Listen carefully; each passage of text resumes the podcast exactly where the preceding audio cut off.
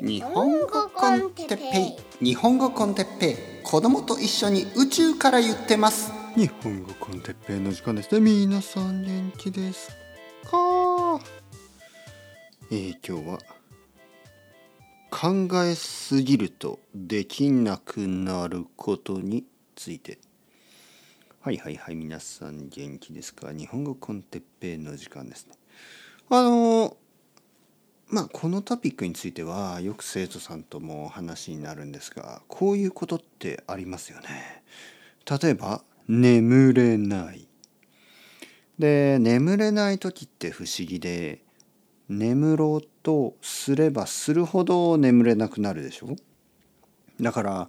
眠ることを考えない方がいいですね。例えばまあベッドの中に入ってあ僕は今眠眠ろうとしている眠り眠りにつく瞬間はどんな感じかなんかそんなことを考えるともちろん眠れなくなるんですよね。それよりはなんとなく考えないような考えるようななんかこう不思議なぼんやりとこうまあまあなんかこうリラックスして何も考えるような考えないようなって気が付いたら寝ている。まあだから考えるとダメなんですよねやっぱり。本当になんかこう寝ようとする時に眠ることは考えない方がいいでしょ。同じように例えば自転車に初めて乗る時に自転車のことを考えすぎて乗れないんですよね。例えば新しい靴を買った時になんか歩き方が変になるでしょ？なんかこう足に意識がいっててあの自然に歩けばいいのに足のことばっか考えちゃいますよね。靴のことばっかりね。そうするとなんか歩き歩きづらくなる。まあ服とかもそうですね。新しい服を着た時ってちょっとなんか歩きにくい感じがする。なんかこう自分に自分の服に意識がいっている感じね。はっきり言ってそんなこと忘れた方がいいんですよね例えば食べる時に口の動きとかあのどの歯で噛んでるとかあんまり考えない方がいいですよね。例えば息をしてる時に俺ちゃんと息をしてるかなとか考えない方がいいでしょ なんか考えるとなんか変になるでしょ なんか考えない方がいいですよね。えー、じゃあ僕はあの朝ごはんとか昼ごはんを食べる時にじゃあ何を考えてるかというとほとんどこうまあこうネットの記事とかを読みながら食べてるんですけどまあそれもあんまり良くないですけどね。良くないけど少なくとも僕は自分の口がどういうふうに動いているかとか僕が飲み込んだ食べ物がどこを通ってどこに入ってるとかねあ今胃に入ったとか考えないですよね。なんか考えると気持ち悪いでしょ。だからまあ何て言うかな。まあ意識はコンテンツにいってるわけですよね。えー、例えば歩歩いてる時ね。駅駅に行こうと思って歩いてるし、えー、なんかこう道を歩きながらあこの家完成したな、ね、家新しい家が建ったなとか。あとはまあ子供は今何してるかなとか奥さん今何してるかなとか。あとはなんか生徒さんと話したトピックについてとかあこれポッドキャストで話そうとかいわゆるそういうまあアイデアいろいろなコンテンツソフト、まあ、そういうことに意識をして、まあ、自分の体いわゆるハードウェアのことあんまり考えない方がいいですね。考えすぎるとなんかこう今まで当たり前にできていたこの呼吸食事、えー、徒歩歩行か。歩行ですよね。歩くこと。歩行。なんかそんなすごく基本的なアクションがちょっとオークワードになってしまう。ちょっとこう変な感じになる。でこういうことってありますよね。考えすぎない方がいいです。そのベーシックなことについて、えー、これはね例えばですよ。あのー、まあ日本語の勉強。もちろん。僕はいつもそこにあの無理やりコネクトしますけど言語の勉強も本当にそれは似てて例えばですよあの本を読んでるでしょ？本を読んでる時にその文法とかボキャブラリーとかそういうところを意識すると頭に入ってこないし全然楽しくないんですよ。それよりはもしそれがねフィクションだとしたら物語の世界にこうできるだけ頭をやってもちろん全てが分からないと思うんで、まあ、分かる、まあ80%分かる70%分かるもしかしたら30%しか分からないかもしれない。でもできるだけその意識を文法やボキャブラリー一つ一つにやるんじゃなくてもっと遠くのねいわゆるコンテンツの世界、ね、そのその世界にこう意識を動かした方が絶対にいいと思います。まるで自転車を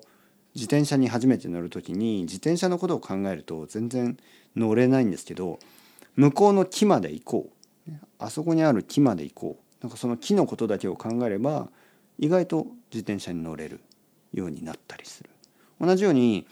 物語の世界にね身を置いてその物語のことを考えれば自然とあの日本語の勉強になる。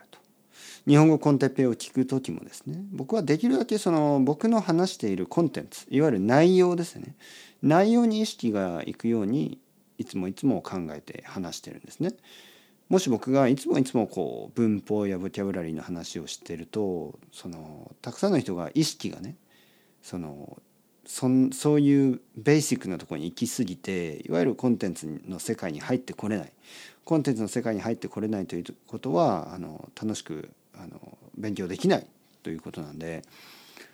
これはね本当に同じなんですよね。はい、だからまあもちろんね そのベーシックなものを見つめ直すっていう作業も悪くないですよ。例えばカフェに行ってね、えー、奥さんと一緒にカフェに行って、えー、そのコーヒーの味とかねそのコーヒーの入ったあのマグカップやコーヒーの豆。いわゆるそういうところの話をするのも悪くないんですけどやっぱり目の前にいる人と話してそのコンテンツの世界ですね。僕はやっぱりそっちに興味があるわけですね。人によってちょっと違いますけどね。人によっては例えば言語学者の人とかは言語のその基本的な構造、ね、どういうふうにこの言語が成り立っているかどういうふうに分析できるかそういうところに意識があるんですけど僕は全全く興味がないんですよね。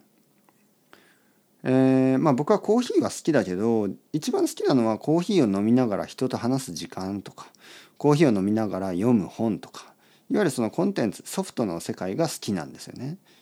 でコーヒー自体の豆のどこから来た豆かとかはまあ少しはいいんですけどいつもいつもそのことを意識したくはないそしてそのコーヒーが口の中でね舌触りはどうだ？鼻に通る香りはどうだ？飲んだ後のお腹の感じはどうだとかあんまり考えたくない。なんか変な感じがするんですよ。まあそんなベーシックなこともういいんじゃない？みたいな。はい。僕の意識はもっともっとこうソフトもっとそのハードウェアからソフトウェアに行ってますよね。まあたまにはね自分の体についてとかそのこの近くにあるこのマテリアルですねどういうものでこれができてるかそういうのを知ることもいいと思うんですけどまあそういうのは意外とたくさんの人が興味があるらしいのでえ僕はちょっと違う方に行きたいと思いますね。僕はもう本当にあの歩きながらいろいろなことを考える方が好きだから歩きながら自分の歩いているこのアスファルトは何でできてるかとかあんまり興味ないんですよね。でも実はたくさんの人は興味がある。さっき言ったように。あの驚くぐらいたくさんの人はそういうなんかこう本当にフィジカルな世界に興味がある。僕は全然興味がなくてそれをね子供の時からずっと僕は悪いと思ってたんですね。自分がその興味を持てないこういうなんかこう物理的なものあのなんていうかな。あの科学まあ科学というかその本当にこういう触れる科学の方ねそういうものに興味がないのがおかしいんじゃないのかと思ってたんですけどまあそうじゃなくて実は半分ぐらいの人は僕と同じような感じ半分じゃないな少ないですよね。でもやっぱりもっとアブストラクトなことが好きとか物語が好きとかそのセオリーが好きとかそういう人は結構多いですからね。少なくとも僕の生徒さんたちはそういう人が多いですよね。あのまあ両方のバランスがいい人も多いですよね。うん、まあまあまあまあというわけで実は今日夜ですねそして今日実は一日中話し話しまくった日でなんか声がなんか出てこなくなってきました。はい、そろそろ喉を休ませて寝た方がいいですね。というわけで皆さんもゆっくり休んでください。チャウチャウ。それがまたねまたね。またね。